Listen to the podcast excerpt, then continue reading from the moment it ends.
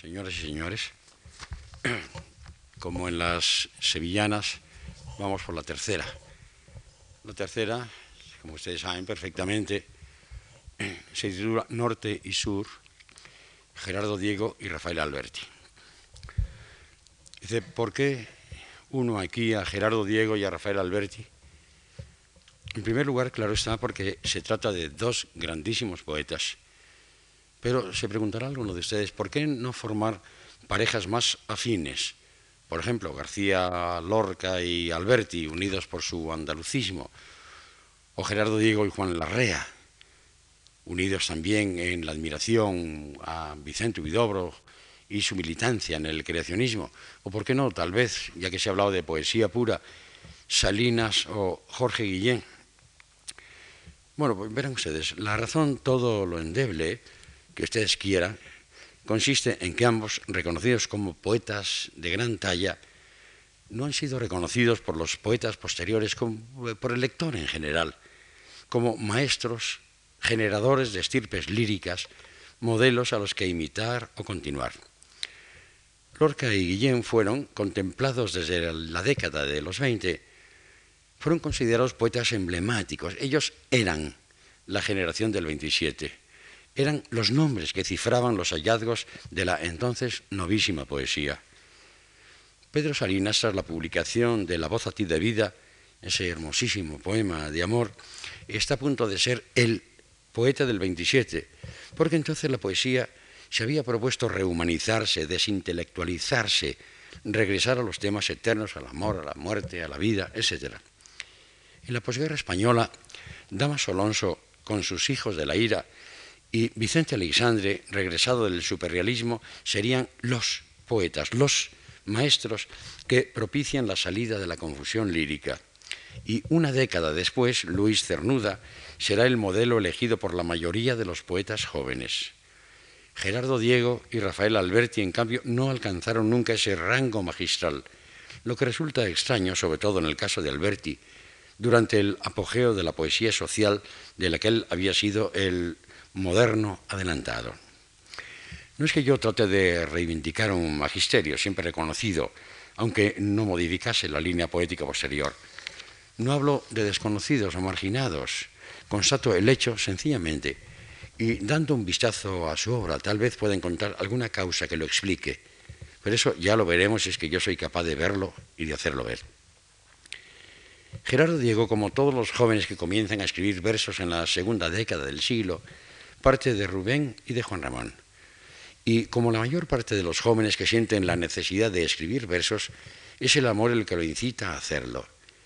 El modernismo de acarreo se advierte en el primero de los poemas publicados por Gerardo Diego en una revista dirigida por su antiguo maestro, don Narciso Alonso Cortés. Un poema que comienza así, oh el tormento mortal del poeta, condenado a vivir en la mofa y mirar siempre lejos la meta y amasar con su sangre la estrofa. Pero cuando empieza Gerardo Diego a escribir de manera sistemática, en un ensayo sobre don Manuel de Falla escribía nuestro poeta con uno de esos juegos de palabras a los que tan inclinado era. Antes del falla que conocemos hay un premanuel de antefalla. Pues bien, apropiándonos sus palabras, podemos decir que hay también un pre-Gerardo o ante-Diego que abarca desde 1915, fecha de sus primeros poemas, hasta 1918. Él nos lo explicó. Yo empecé a hacer versos de modo sistemático en 1918. Antes, desde 1915, tan solo algunas intentonas más por desahogar los sentimientos amorosos que por otra cosa. El que escribe de modo sistemático, todavía pre-Gerardo, queda reflejado en su primer libro, El romancero de la novia.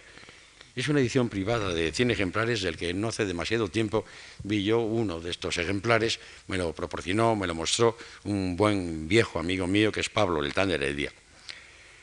Las influencias directas del modernismo han desaparecido en este librito y es Juan Ramón Jiménez quien resuena en sus versos.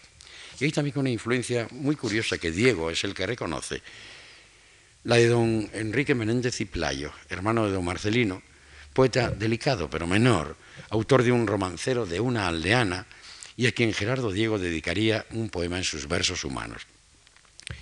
Gerardo Diego se libera de Juan Ramón Jiménez cuando en 1918 llega a Madrid el poeta chileno Vicente Huidobro. Hay en el ambiente poético joven una angustiosa necesidad de buscar algo nuevo. La personalidad de Juan Ramón Jiménez es demasiado fuerte, lo que propicia las imitaciones, al igual que 20 años atrás había sucedido con Rubén. Uno de los centros de inquietud es el Café Colonial, al que Gerardo Diego acude con frecuencia, acompañado de quien sería su mentor, Eugenio Montes. He aquí la descripción, un fragmento de la descripción que del café colonial hizo Cansinos Asens. Era un café muy bonito, iban a él cupletistas, eh, bueno, cupletistas, naturalmente ya en el tiempo que está escribiendo Cansinos Asens no existe la eh, cupletista, lo da como un dato un poco relacionado con, con lo antiguo, con lo pintoresco, con lo curioso. No se cerraba nunca, no tenía más pausa que el tiempo dedicado a la limpieza por la mañana muy temprano, a esa hora volvíamos a nuestras casas. Íbamos allí atraídos por las mujeres bonitas, por los hombres ingeniosos y por el ambiente agradable del café con sus luces, sus espejos y sus divanes rojos, semejantes, según la comparación de Eugenio Montes, a elefantes indios con rojas gualdrapas. En este lugar es donde se pretende alumbrar una nueva poesía, pero nadie acierta con la fórmula hasta la llegada de Vicente Huidobro no voy a recordar ahora lo que ya es historia, ni entre sacar citas y referencias que nos pongan en contacto con aquellas horas inquietas, con aquellas manifestaciones públicas que provocaban la ira o la risa de los asistentes. En una de ellas, de esas reuniones, participa Gerardo Diego. He aquí lo que dice acerca de su intervención un periódico de la época. Le sigue en el uso de la palabra el joven de Diego, catedrático de instituto en Soria, y cuando dice un remo, dos remos, tres remos, y al despertar volaron todos los pájaros, las risas de la concurrencia tomaron proporciones escandalosas. Recordemos los versos de Gerardo que antes cité, o el tormento mortal del poeta condenado a vivir en la mofa. Tres años antes no podía sospechar que sería capaz de practicar una poesía que iba a ser motivo de mofa mayoritaria. Resultaba tal vez muy duro para el tímido que fue siempre nuestro poeta, timidez de la que más, eh, en más de una ocasión he dado ya algunos, algunos ejemplos de los que he sido testigo y coprotagonista. Pero eh, Gerardo jamás se propuso utilizar la poesía de vanguardia como arma de provocación. Era un converso fervoroso que abrazaba la nueva fe con pasión, sin temor al ridículo. En el creacionismo hubo mucha verdad, pero también mucha simulación como ocurriría años después con el arte no figurativo. El creacionismo fue para Gerardo el descubrimiento de una vía que necesitaba para que su poesía adquiriese toda su dimensión. Con su amigo y compañero de los años de Deusto, Juan Larrea, predican con la teoría y con la práctica la nueva religión poética. Y el tímido Gerardo lo hace con su conocido apasionamiento, provocando el escándalo con sus apariciones en público, sobre todo en su ciudad natal, Santander, poco abierta por entonces a los aires de las vanguardias. Pero Gerardo, militante de esta vanguardia, no olvida la tradición próxima o remota, Lope, Góngora, Becker, entre los más lejanos en el tiempo, y entre los poetas inmediatamente anteriores, Recordemos que solo Juan Ramón era invocado como maestro indiscutible por aquellos años, la década de los 20, destaca dos nombres que si admirados con más o menos reticencias, nadie veía entonces en ellos un modelo a seguir. Escuchemos las palabras de Gerardo Diego al respecto. La poesía contemporánea española tiene un abuelo, que es Unamuno, un padre, que es Antonio Machado, y una madre, que es Juan Ramón Jiménez palabras que no han de tomarse evidentemente como una butad, sino como una expresiva caricatura, pues es la madre quien acuna y canta al niño, que le enseña las primeras palabras, quien interviene más activamente en la formación de la personalidad del hijo. Este es el papel, evidentemente, representado en la poesía contemporánea española por Juan Ramón Jiménez. Así se va perfilando la personalidad de este poeta que es Gerardo Diego, que adora al pasado y al futuro, a la poesía tradicional y a la nueva, es una especie de bígamo que puede convivir sin desgarramientos esquizofrénicos con dos formas antagónicas de poesía. Por eso cuando lleva dos años entregado a los ejercicios creacionistas, es decir, en 1920, publicará su primer libro de signo tradicional, El romancero de la novia al que antes he aludido, escrito, desde luego, antes del descubrimiento de Vicente Huidobro y del creacionismo. Años después escribiría Gerardo Diego, yo no soy responsable de que me atraigan simultáneamente el campo y la ciudad, la tradición y el futuro, de que me encante el arte nuevo y me extasíe el antiguo. Dos años después de la aparición del romancero de la novia, publicará su segundo libro en el que reúne poemas creacionistas escritos entre 1918 y 1921. La presentación tiene lugar en Pombo, en la tertulia de Ramón, el único Ramón, Ramón Gómez de la Serna. Dedicará varios ejemplares también a dos Ramones, uno Ramón Gómez de la Serna y otro don Ramón María del Valle Inclán. De hecho, este libro se trata de su primer libro, ya que el romancero de la novia al que me he referido antes había aparecido en edición limitada y no venal. Gerardo Diego recordaría años después con emoción que al día siguiente del acto celebrado en Pombo oyó llamar a la puerta de la casa en que se alojaba, un quinto piso, y al abrir vio con sorpresa a don Antonio Machado. Iba a rogarle que le dedicase un ejemplar y a excusarse por no haber podido asistir a una lectura ofrecida por Gerardo en el Ateneo madrileño. El mismo año 1922, y como prueba de que las diferentes vías poéticas no son sucesivas, sino simultáneas en él, publica un libro de poesía tradicional, digamos, entrecomillado, se titula Solia, Galerías de Estampas y Efusiones, y sigue escribiendo poemas del que él consideraba su libro más creacionista, Manual de Espumas, que va a aparecer en 1924. Hasta ese momento reconoce que no tenía una conciencia clara de lo que era el creacionismo. A esa clarificación, en el plano teórico, han contribuido sus conversaciones y contactos en París con Huidobro y con artistas plásticos a los que ha tratado, Juan Gris, María Blanchard, paisana suya, Leger, entre otros que usan por diferentes rumbos la transformación del arte. De Manuel de Espumas decía Gerardo que era su libro más próximo a la pintura cubista. Los elementos visuales, todo eso que puede ser traducido a un lenguaje plástico, ocupan un lugar preferente en esos poemas. Poemas que, como preconizaba Huidobro, en ellos tienen que ocurrir cosas que no son posibles en la realidad. Oigamos a Huidobro. El poema creacionista es algo que no puede existir sino en la cabeza del poeta. Y no es hermoso porque recuerde algo, no es hermoso porque nos recuerde cosas vistas, a su vez hermosas, ni porque describa hermosas cosas que podamos llegar a ver. Es hermoso en sí y no admite términos de comparación, y tampoco puede concebírselo fuera del libro. Nada se le parece en el mundo externo. Hace real lo que no existe, es decir, se hace realidad a sí mismo, crea lo maravilloso y le da vida propia, crea situaciones extraordinarias que jamás podrán existir en el mundo objetivo, por lo que habrán de existir en el poema, para que existan en alguna parte. Es un mundo, el de esos poemas, tan alejados del mundo exterior que pueden hasta producir aburrimiento. Es por lo menos la opinión de Jorge Guillén, quien, hablando de poesía pura, la suya, la procedente más o menos de Paul Valéry, dice lo siguiente, cabe asimismo la fabricación, la creación de un poema compuesto únicamente de elementos poéticos en todo el rigor del análisis, poesía poética, poesía pura, poesía simple, prefiero yo. Es lo que se propone, por ejemplo, nuestro amigo Gerardo Diego en sus obras creacionistas. Como a lo puro lo llamo simple, me decido resueltamente por la poesía compuesta, compleja, por el poema con poesía y otras cosas humanas, en suma, una poesía pura non tropo. Si se toma como unidad de comparecencia el elemento simple en todo su inhumano o sobrehumano rigor posible teórico. Para los creacionistas, la imagen, los elementos visuales constituyen lo fundamental del poema. Pero Gerardo distingue en la imagen diversos grados. En primer lugar, dice, primera forma de imagen, la palabra, en su sentido primitivo, intuitivo, generalmente ahogada en su valor lógico de juicio, de pensamiento.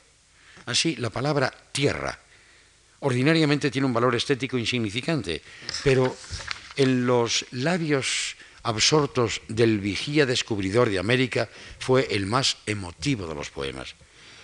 Un segundo grado lo constituye, dice Gerardo Diego, la imagen refleja o simple, esto es, la imagen tradicional estudiada en las retóricas. Eh, tus labios son como rubíes. Viene a continuación la imagen doble, que representa a la vez dos objetos, contiene en sí una doble virtualidad, disminuye la precisión, aumenta así el poder sugestivo. Es decir, yo, Juana, estoy besando tus rubíes, como ya hay una larga tradición de la comparación entre el rubí por una parte, por el color rojo, el coral, lo que ustedes quieran, y los labios, yo puedo ya besar el coral o el rubí, que estoy en realidad aludiendo ya con una especie de guiño de ojo de complicidad, aludiendo a un tipo de metáfora, de imagen que está ya instalada en la literatura. Así, a través de las imágenes triples y cuádruples, llegamos, dice Gerardo Diego, a la imagen múltiple. No explica nada, es intraducible a la prosa. Es la poesía en el más puro sentido de la palabra. Es también y exactamente la música, que es esencialmente el arte de las imágenes múltiples, la que no quiere decir nada. Cada uno pone su letra interior a la música y esa letra imprecisa varía según nuestro estado de ánimo. El creacionismo es, después del modernismo, la tendencia más influyente en la poesía española.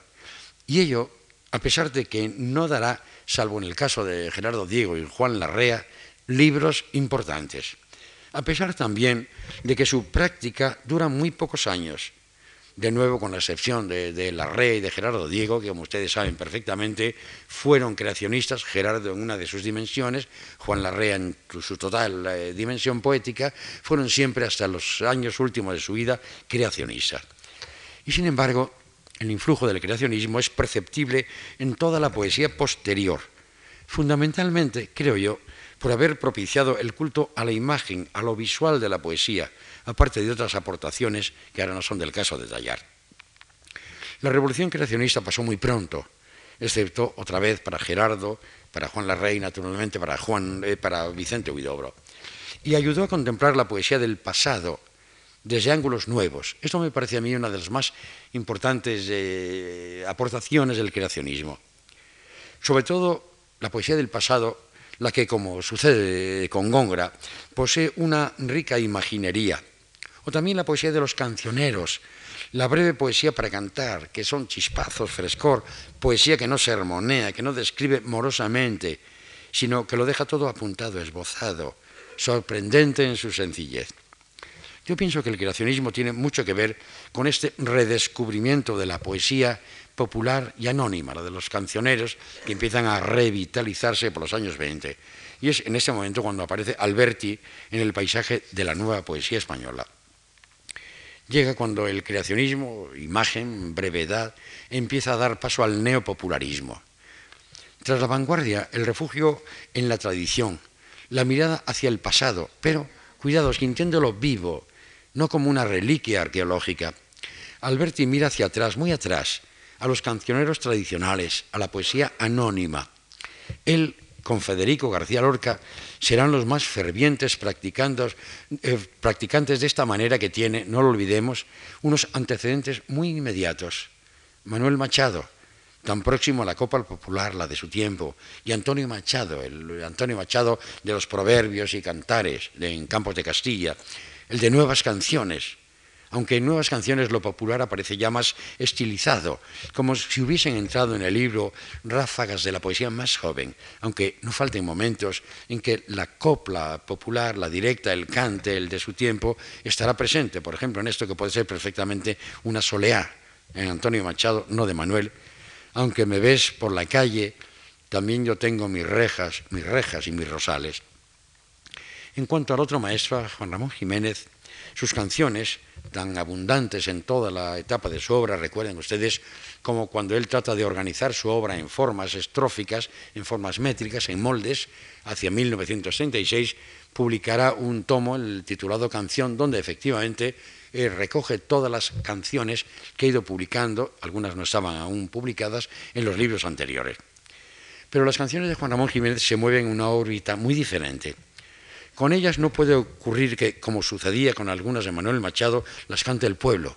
Eh, no creo que sea necesario recordar una de las más famosas letrillas, eh, coplas populares de Manuel Machado, aquella de tu calle ya no es tu calle, que es una calle cualquiera, camino de cualquier parte. Se ha dado como anónimo y es lo que Manuel Machado quería, que cuando el pueblo eh, admitiese ya eh, la copla del autor, olvidase al autor y siguiese cantando aquella copla como cosa propia. La había hecho suya. Juan Ramón Jiménez no, tiene un concepto de lo popular que no coincide en absoluto con el de Manuel ni el de Antonio Machado. Dice en algún momento, no creo en un arte popular exquisito. Lo exquisito que se llama popular es siempre, a mi juicio, imitación o tradición inconsciente de un arte refinado que se ha perdido. De manera que en sus canciones Juan Ramón no se propone emprender un viaje de retorno a través de lo popular hacia el arte refinado que fue, en su opinión, el origen de lo popular actual. Lo que hace es crear un arte refinado que podría, una vez asimilado por el pueblo, en el futuro llegar a ser lo verdaderamente popular. Teoría discutible, pero que nos sirve para probar su rechazo a la imitación de lo popular actual. A veces en Juan Ramón, muy escasamente, aparecen canciones de tono popular, giros expresivos que nos hacen pensar en lo andaluz que se canta en su tiempo, pero hay una estilización, como puede haber en la estilización musical que hace falla de los temas andaluces.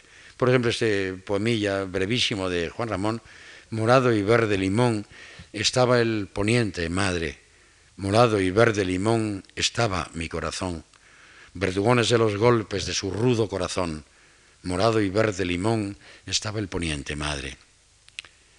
Pero Alberti lo que hace no es, a la manera de Manuel Machado, imitar lo popular vivo, actual de su tiempo, sino apoyarse en lo popular que fue y que ya no es. Con sus palabras en Gil Vicente y los anónimos del cancionero. Coincide probablemente con el punto de vista de Juan Ramón Jiménez y viaja al pasado para empaparse del encanto de lo refinado que ya se ha perdido. Sus breves poemas de los libros primeros, Marinero en Tierra, La Amante, El Alba de la Ley, etc., están directísimamente emparentados con los de los cancioneros renacentistas. Giros, acentos, libertades métricas, a veces ese quiebro final en que la rima queda burlada, en ocasiones porque reaparece un verso cuando ya no se lo esperaba, un verso cuyo sonido final habíamos olvidado y que cierra la cancioncilla a manera de estribillo. Hay muchos ejemplos, pero tomo uno de los tradicionales que a todos ustedes evidentemente les sonará a Rafael Alberti, con la diferencia de que esto está escrito en principio del siglo XV, o por lo menos recogido en aquellos momentos. Dice esta canción del cancionero de, de Barbieri, canción anónima, no pueden dormir mis ojos, no pueden dormir. Y soñaba yo mi madre, dos horas antes del día que me florecía la rosa, el vino o el agua fría, no pueden dormir. Esta ruptura, de pronto este no pueden dormir, que ha aparecido, es uno de los procedimientos, y no vamos a entrar en la estilística, es uno de los procedimientos que muy bien se supo asimilar eh, Rafael Alberti en sus primeros libros de tono eh, neopopular. En el año 25, Rafael Alberti obtiene, por su primer libro, Marinero en Tierra, el Premio Nacional de Literatura. En ese mismo certamen, Gerardo Diego es galardonado por sus Versos Humanos, libro de poesía tradicional, con un premio paralelo. Alberti publicará, tras este admirable libro, primero dos más, en esa misma línea neopopularista. Pero los años de la aventura, la experimentación vanguardista, el chispazo verbal, la poesía como juego, la pirotecnia imaginativa, están a punto de acabar hacia 1917, año en que comienzan los preparativos para la celebración y la recuperación, en cierto modo, de Góngora. La poesía española siente en ese momento la necesidad de crear arquitecturas más sólidas, es lo mismo que ocurre entonces con los, con los músicos, que ya cansados de, la suite, de, las pequeñas piezas, quieren hacer algo más consistente, quieren, no saben por qué caminos volver otra vez a las sinfonías, vendrá luego la sinfonía de los salmos o vendrá la sinfonieta de, de Halfter.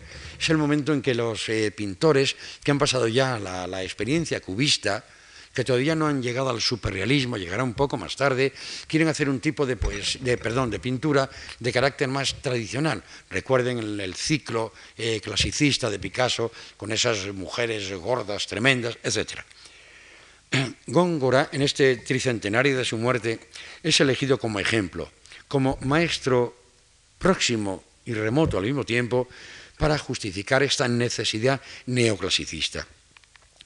Muchas son las razones, suficientemente expuestas durante más de medio siglo, por las que los poetas del 27 se identifican con el deslumbrador poeta barroco. En consecuencia, no hay que insistir en lo que ya está de sobra conocido. Góngora, que en mi opinión no es causa directa de la transformación de la poesía nueva, sino que es una recuperación de un antepasado. Yo he pensado siempre que los antepasados nos sirven muy poco para enseñarnos hacia dónde vamos. Pero en cambio, cuando queremos ir en una dirección, siempre nos apoyamos en nuestros antepasados. Buscamos la justificación. Es decir, eh, una persona, el Salvador Dalí, que hubiese visto el, el Bosco, no tenía necesidad de haber pasado por una serie de etapas en su pintura, porque ya su superrealismo estaba en el bosco. Sin embargo, llega un momento en que él llega a esa conclusión, siglos después, entonces se ampara o amparan los superrealistas en el bosco, y entonces, digo, es la recuperación de alguien que se anticipó. Recuerden aquello que se ha dicho tantas veces, que un gran creador, un gran poeta, un gran músico, es aquel que nos plagia, es aquel que paradójicamente, ha hecho antes lo que nosotros estamos haciendo en este momento. Y es en este momento, cuando ya lo hemos hecho, el momento entonces cuando recuperamos y reconocemos el antecedente. A la sombra de Góngora va en la obra de Alberti, naciendo un libro que inicia y culmina una nueva etapa. El libro es Calicanto. Pero Alberti es un genio burlón. Su gongorismo, puesto que este libro está bajo la sombra bajo el patrocinio remoto de Góngora, su gongorismo es en buena parte irónico. Esto es lo que le diferencia de otros poetas de su generación, para quienes la experiencia neoclásica, etapa que fue transitoria en todos ellos, fue una fórmula impuesta que les permitiría retornar de la aventura al orden, siguiendo lo que decía Poliner. Lorca, por ejemplo, tras las canciones iniciales y paralelamente a la redacción del romancero gitano, tomó como falsilla unas liras, las liras que él utiliza para un homenaje a Fray Luis de León. Luis Cernuda es, entre los del 27, probablemente el que con mayor seriedad, y subrayo lo de seriedad, se entrega a la experimentación neoclásica. Después de que el primer libro suyo de tono guilleniano, Perfil del aire, y antes de adentrarse en la vía superrealista, escribe aquella égloga y oda y elegía, que son a modo de un homenaje a la poesía anterior al barroco, a Garcilaso y Aldana sobre todo. En estos poemas no existe, como los de Alberti o los de Gerardo Diego, que se aproximará al clasicismo por la vía del creacionismo, lo veremos enseguida, no existe en los poemas de Cernuda la menor intención irónica. Alberti es distinto. Alberti sí admira a Góngora, pero de alguna manera se burla cariñosa y admirativamente de él, hasta el punto de escribir una soledad tercera, en la que revela tanto su imaginación y su dominio verbal como el conocimiento de las fórmulas, el hiperbatón incluido, que tan diestramente manejó el cordobés. Es de alguna manera lo que hace Picasso cuando eh, se entrega una serie de variaciones sobre cuadros, sobre maestros del pasado. En fin, la, la serie de las meninas que está en Barcelona puede hacerles pensar a ustedes cuál es de alguna manera, la actitud de estos poetas por los años 20. Cito unos versos de esa tercera soledad gongorina escrita por Alberti. Verán ustedes cómo efectivamente resuena el poeta que fue Góngora. Pero cuidado con el guiño de ojo, ese guiño de ojo que tantas veces aparece en el arte moderno, ese codazo de complicidad. Conchas y verdes líquenes salados, los dormidos cabellos todavía, al de una piedra sueño, traje umbroso, visiendo estaban, cuando desvelados, cítaras ya, esparcidos por la del viento lengua larga y fría, templados y pulsados fueron, y repetidos, que el joven caminante su reposo vio, música segura, volar, y estrella pura diluirse en la lira perezoso. No todo es en este libro, ya lo sabemos, en Calicanto, gongorismo recreado, como esta tercera soledad de la que doy, he dado unos eh, pocos versos de ejemplo, o en los eh, poemas escritos en tercetos, este eh, molde, el terceto, tampoco apto para la poesía de este siglo, excepto cuando se ha utilizado, como en el caso de él, como una forma de ironía, o en gentes que lo han hecho con una gran y absoluta eh, seriedad poética, recuperándolo, como puede ser el caso de Miguel Hernández, en alguna de sus elegías, la de Ramón Sigé, o Leopoldo Panero, un libro entero que tiene el canto personal. En ese libro, Calicanto, ensaya también otras estrofas regulares, eh, romances y formas también más abiertas, liberadas ya de los moldes tradicionales a los que voluntariamente se sometió.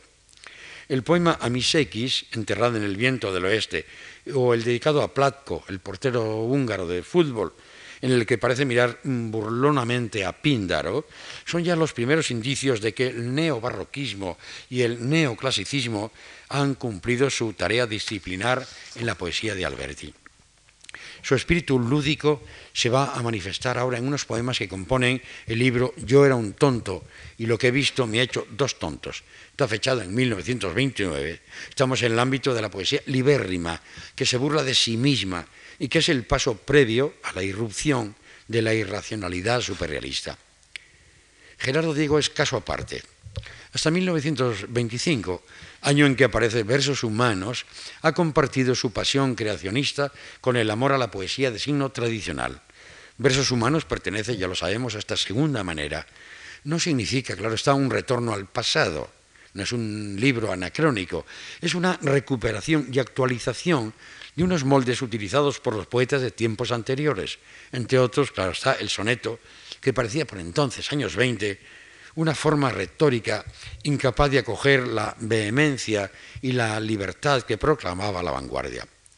De manera que Gerardo, con un pie en el pasado y otro en el futuro, resulta desconcertante para sus contemporáneos.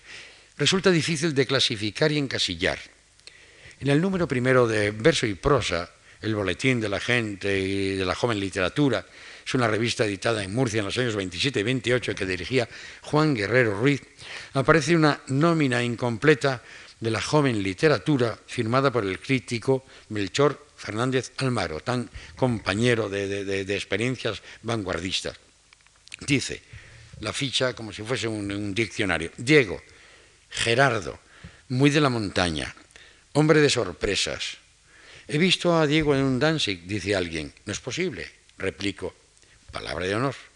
Y otro día, otra persona, he visto a Diego toreando en una becerrada, no es posible, palabra de honor. Sabido esto es de creer que su escuela taurotécnica sea la de Vicente Pastor, torero grave y concienzudo que tomaba todas las suertes en serio. El aspecto de Diego es un tanto desasosegado. Cuando examina, seguramente que él examinando lo parece él. Sí, Gerardo Diego es imprevisible. Es un poeta que alterna la aventura con el orden. En este retorno a lo tradicional que él practicaba desde sus primeros versos, recordémoslo, su contribución va a consistir no en perseverar en una línea, la de versos humanos, sino en lograr un monstruoso maridaje entre la vanguardia y el clasicismo. Los traiciona los dos, en dos libros suyos, Fábula de X y Ceda y Poemas Adrede, publicados en México, se alían las formas más estrictas y más desusadas de la poesía tradicional con la libertad del creacionismo. Es, digo, como una burla. La poesía tradicional saca la lengua a la novísima y al revés. Elementos paródicos aparecen acá y allá, como si el poeta nos indicase, de alguna manera, de qué modelos se está burlando. Por ejemplo, el principio de la fábula de X, Ceda es esta, esta estrofa de seis versos que dice, era el mes que aplicaba sus teorías cada vez que un amor nacía en torno, cediendo dócil peso y calorías, cuando por caridad, ya para adorno, en beneficio de esos amadores que hurtan siempre relámpagos y flores. Así dice esta primera estrofa. Como ven ustedes, está de alguna manera aludiendo a los poemas, a los poemas mitológicos del barroco, eh, Góngora, eh, era del año la estación florida en que el mentido robador de Europa, media luna de su frente, etc. Es decir, con una serie de alusiones a lo mitológico, con una serie de alusiones a los astros, con todo ello va creando un tipo de poema que nos da la impresión de que es un poema de signo clásico y efectivamente está estructurado como un poema de carácter clásico, pero todo lo que pone dentro es un mundo irreal, es un mundo absurdo, es un mundo sin sentido. Este juego entonces traicionar al uno y lo otro, es lo que hace Gerardo Diego, es su contribución a este momento del neoclasicismo, esta necesidad de recuperar las grandes formas en poesía, de no hacer ya la pequeña suite, los, poemillas breves, sino ir a una poesía más consistente. Todo eso de Gerardo es el reino de la, de la invención pura. Alberti, por el contrario, no dejará de cambiar de actitudes, pero nunca dejará de ser él mismo una crisis espiritual lo conducirá al reino del superrealismo, es decir, del romanticismo, porque el romanticismo es, en fin de cuentas, el superrealismo. En él predomina lo irracional, lo apasionado, lo sombrío y dramático, la confusión sonámbula. A consecuencia de esta crisis, que quedará reflejada en Sobre los Ángeles, se consigue uno de los libros más importantes del momento superrealista español, eh, podemos eh, ponerlo al lado de, los primeros libros de Cernuda, excluido, claro está, Perfil del Aire, su primer libro guilleniano, de los primeros de Alexandre, hasta ya la posguerra española, con Sombra del Paraíso, excluido también en el caso de Alexandre, el primer libro suyo, Ámbito, lo podemos poner al lado de otro de los grandes libros del superrealismo español, eh, Poeta en Nueva York de Lorca. todo ello constituye la cima de un momento muy importante en la poesía española, como ustedes perfectamente conocen ya. Pero aquí me parece conveniente hacer una aclaración acerca del superrealismo español.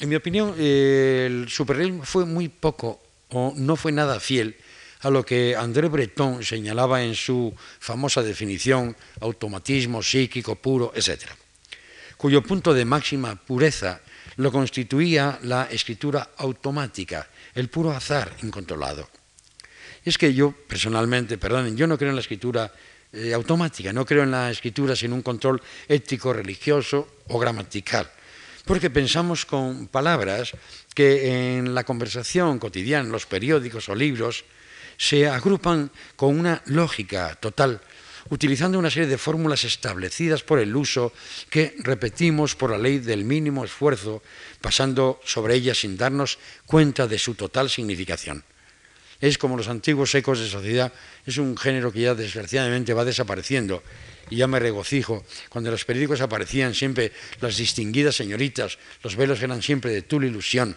portaban las arras las monísimas niñas, etc. Había ya unas fórmulas establecidas que, se quiera o no, son las mismas que funcionan en el lenguaje cotidiano nuestro. Pues bien, en los novelistas todavía, en los buenos novelistas, vemos el humeante tazón. Parece que un tazón donde haya un líquido caliente, sea sopa o sea café, no puede ser más que humeante. Naturalmente, el estilista que trabaja sobre, sobre estas palabras ya lo utiliza de una manera automática. Cuando decimos, por ejemplo, yo albergo la ilusión, estamos utilizando una metáfora que ha perdido, o sea, lexicalizado, ya no entendemos lo que decimos. Fíjense qué bonito albergar, acoger una ilusión, es una total metáfora, pero lo utilizamos de una forma ya automática. Entonces yo digo, que no creo, bueno, y hace, hace muy poco tiempo estuve en un viaje por unos lugares muy bonitos, con unas islas preciosas, yo, cuando la séptima vez me dijeron que eran unas islas paradisiacas, yo es que ya estuve a punto de pegarme un tiro, porque efectivamente era un lugar maravilloso, asombroso, pero utilizamos siempre unas fórmulas que han sido establecidas por el uso. En ese sentido, entonces, siempre creo yo, la escritura automática no es posible porque pensamos con islas paradisíacas o humeantes tazones. A mí me parece que uno de los pocos superrealistas verdaderos ha sido Picasso. Demos, Picasso poeta, cuidado, y hace dos días he leído eh, que se había hablado en Barcelona, o se había presentado libros, o ha habido un simposio, no sé exactamente, sobre la poesía surrealista de Picasso. Efectivamente, el superrealismo de Picasso es totalmente como el de los niños. Es ver las cosas de una manera virginal, nueva, sin unos conceptos preestablecidos. Entonces, de ahí digo yo, y de de ahí también surge esta pequeña teoría de que no creo en el superrealismo. Es decir, es aquello del inconsciente sometido al inconsciente. La poesía española, además eh, de todos los tiempos, aparecen ya algunos componentes irracionalistas que pueden considerarse, antes hablaba de Dalí, del Bosco, pueden considerarse como antecedentes del superrealismo. Algunos muy próximos a nosotros, otros más remotos. En Quevedo encontramos de pronto visiones absolutamente superreales. Lo vemos lo mismo en sus versos, generalmente además los de carácter más burlesco, las necedades de Orlando, o lo vemos a veces en sus prosas, es decir, en los sueños. Muy cerca de nosotros tenemos a Lorca. Lorca, en algún poema suyo, habla de los esqueletos de mil mariposas. Es una imagen también daliniana. Pero lo que sucede es que la irracionalidad de la imagen no viene apoyada por la irracionalidad de la expresión, que es la conquista del superrealismo. Dentro de este planteamiento es necesario señalar cómo en un libro tan superrealista, tan importante, y tan influyente en su momento como Sobre los Ángeles de Alberti, existen dos zonas claramente determinadas de mayor a menor aproximación ideal al superrealismo. Una de las zonas, aproximadamente es la mitad del libro, es muy alejada de ese automatismo psíquico puro, incluso por la utilización de formas, metros, asonancias que contradicen el dogma de la escritura automática. Por ejemplo, un fragmentito muy breve para tomar eh, conciencia de lo que quiero decir. Ángeles malos o buenos que no sé, te arrojaron de mi alma, sola, sin muebles y sin alcobas, deshabitada. De rondón el viento hiere las paredes, las más firmas, vítreas, láminas, etc. La segunda parte de Sobre los Ángeles, este eh, libro extraño y maravilloso, o un libro posterior, sombrío también, Sermones y Moradas, y la que él subtitula Elegía Cívica, a la que define en algún momento en casilla como crisis anarquista y tránsito de mi pensamiento poético, representan dentro de la obra de Alberti el punto de máxima aproximación al superrealismo. Entre ambas maneras del superrealismo albertiano, aludí antes a él, el libro Yo era un tonto y lo que he visto me ha hecho dos tontos. Pertenece a una zona marginal, próxima acaso al dadaísmo de la segunda década del siglo. Viene a ser como una broma, un juego de provocación, una corroboración de aquello que señalaba Ortega acerca del arte de nuestro tiempo, el deshumanizado, que era, quería ser, decía, intranscendente y lúdico. Quienes tienen o tenían un sentido reverencial de la poesía habían de sentirse realmente ofendidos cuando leían versos como estos. Mi corbata, mis guantes, mis guantes, mi corbata. La mariposa ignora la muerte de los sastres, la derrota del mar por los escaparates. Mi edad, señores, 900.000 años. Oh, era yo un niño cuando los peces no andaban, cuando los días no decían misa, ni el caracol embestía al gato. Juguemos al ratón y al gato, señorita, etc.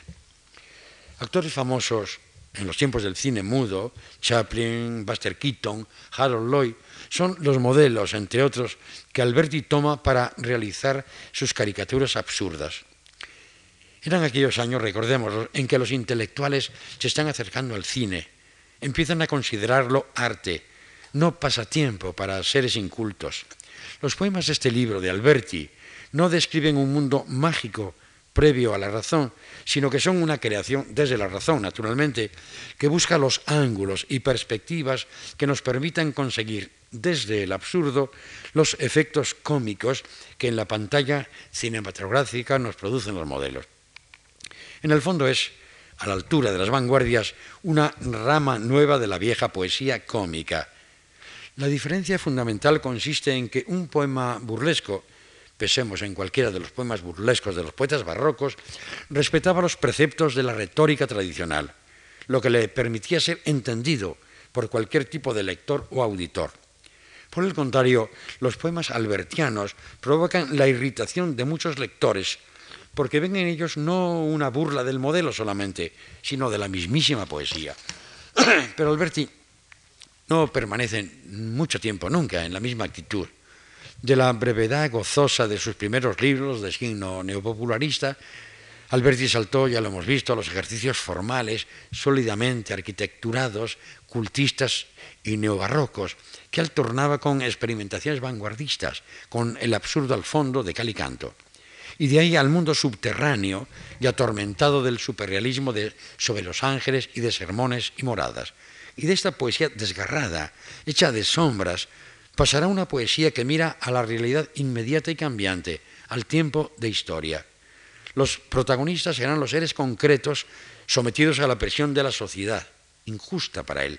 Alberti, entonces ya militante y comunista, da por cerrado su ciclo de poesía burguesa y alza su grito de protesta, rebeldía y solidaridad. En 1961, con la proclamación de la Segunda República, ha llegado el tiempo de la libertad y la esperanza. La poesía escrita por él, hasta ese momento, la considera, aquí sus palabras, una edición, su poesía casi completa, publicada por Cruz y Raya, considera esta poesía contribución mía irremediable a la poesía burguesa. A partir de 1931, mi obra y mi vida están al servicio de la Revolución Española y del proletariado internacional. Un propósito que afortunadamente para nosotros no se cumplió, puesto que pudo hacer otro tipo, otras maneras, otras zonas de su poesía asombrosas, todas las que realizó después en el exilio. La década de los 30 señala el punto de partida para la rehumanización de la poesía. Y eh, subrayo lo de la rehumanización, así lo, lo, acentúo con la palabra, porque yo no he creído que todo lo que ocurría antes de estos años 30, cuando Salinas escribe un hermoso poema de amor, cuando los poetas vuelven a la realidad, no creo que lo anterior fuese deshumanizado. Podía en ocasiones ser irracionalista, pero en fin, sería una cosa muy larga y estoy temiendo, porque estoy leyendo el número de los folios, estoy mirando el reloj y veo que, bueno, no quiero decir lo que veo, porque me echaría a llorar. Rafael Alberti es un caso único en la poesía española del 27 y tal vez en las anteriores. Es el hombre de las mil caras. Cada etapa suya desmiente, pero corrobora también la anterior. No procede por evolución escalonada, intensificando y desarrollando los hallazgos iniciales, sino por saltos bruscos, por cambios de rumbo siempre sorprendentes y no ocurre esto porque sea un espíritu inseguro, indeciso. Por el contrario, es poeta de fuerte personalidad, tan seguro de sí, en la medida que se puede estar seguro de sí, que no necesita mostrarse siempre bajo la misma luz, desde el mismo perfil, para seguir siendo el mismo. Esto, entre otras cosas, claro está, es lo que lo convierte en caso único entre los poemas del 27 y posiblemente entre los anteriores y posteriores. No quiero decir que versatilidad sea signo de superioridad. Hay poetas eh, de una línea monótona, si queremos, el caso de Antonio Machado, y no por eso son inferiores. Gerardo Diego podría ser el poeta del 27 que más se aproxima a la variedad, a la versatilidad de Alberti. Pero en realidad Diego es poeta jano, es poeta de dos caras, una de las cuales mira al creacionismo y la otra a la poesía de signo tradicional. Este Gerardo Diego, diverso, escindido, contradictorio, imposible de definir con pocas palabras, es entre los poetas del 27 el más osado vanguardista y paralelamente el más estricto devoto de lo tradicional. Posee imaginación, capacidad de sorprender por sus hallazgos y sobre todo por su sensibilidad musical, un oído finísimo que le permite dar al verso fundamentalmente al, verso en decasílabo, al verso tradicional, una flexibilidad y variedad rítmica que lo emparenta con los grandes líricos del siglo de oro, Lope sobre todo. La poesía es para él un ejercicio que reúne inspiración y trabajo primoroso, éxtasis y disciplina, inconsciencia y conciencia que le aproxima a la razón del lector. Gerardo sabe que hay partes en la oración, cito sus palabras, llenas y vacías, y entre las primeras un nombre o un verbo concreto será siempre más vivo y por lo tanto mejor material poético en términos generales que no abstracto. Estas palabras que cito pertenecen a un ensayo muy lúcido, asombroso, sobre la poesía de San Juan de la Cruz. Revela además que Gerardo sabía, como saben todos los poetas, aquello que dijo Malarmé, que la poesía no se hace con ideas, sino con palabras. Lo dicho acerca de la poesía tradicional de Gerardo Diego podría ser aplicado igualmente a la de Rafael Alberti en su vertiente realista. Un libro como A la pintura, escrito ya en el exilio, es un buen ejemplo de su sabiduría y su dominio de la técnica y de la lectura frecuente de los grandes poetas anteriores. Es un poeta en estado puro, que no se rige por teorías previas. En alguna ocasión, en la antología de Gerardo Diego de 1932, perdón, 34, en la primera edición de esa antología, eh, Rafael Alberti no mandó su poética y se la inventó Gerardo Diego, el antólogo. Y la segunda ya mandó y así como todos los poetas incluidos en una y otra antología eh, dan unas visiones muy lúcidas sobre su manera de entender, comprender, realizar la poesía, eh, Rafael Alberti dice esas cosas tan sencillas. He intentado muchos caminos, aprovechándome a veces de aquellas tendencias estéticas con las que simpatizaba.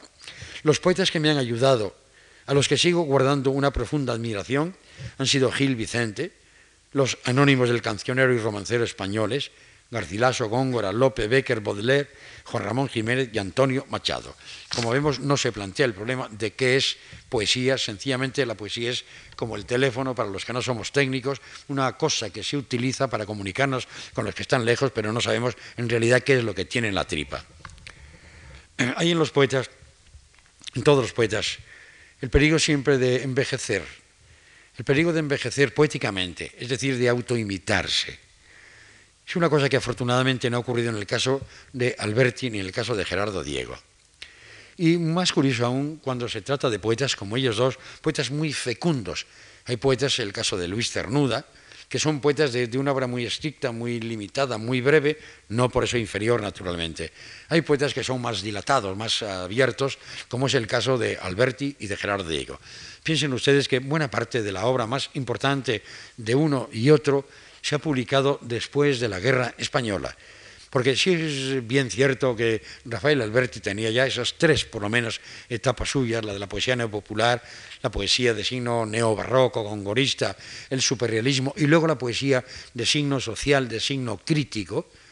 La verdad es que después de eso ha hecho libros tan impresionantes como las canciones y baladas de Paraná, etc. Es decir, lo que quiero yo, perdonen que vaya abreviando, porque uno se, se, pone a escribir y se le va la cabeza. Bueno, lo que les decía es que son poetas que no están en ningún momento, no se puede considerar eh, poetas que hayan eh, caído, que se hayan autoimitado, que es el grave y terrible eh, problema de la poesía.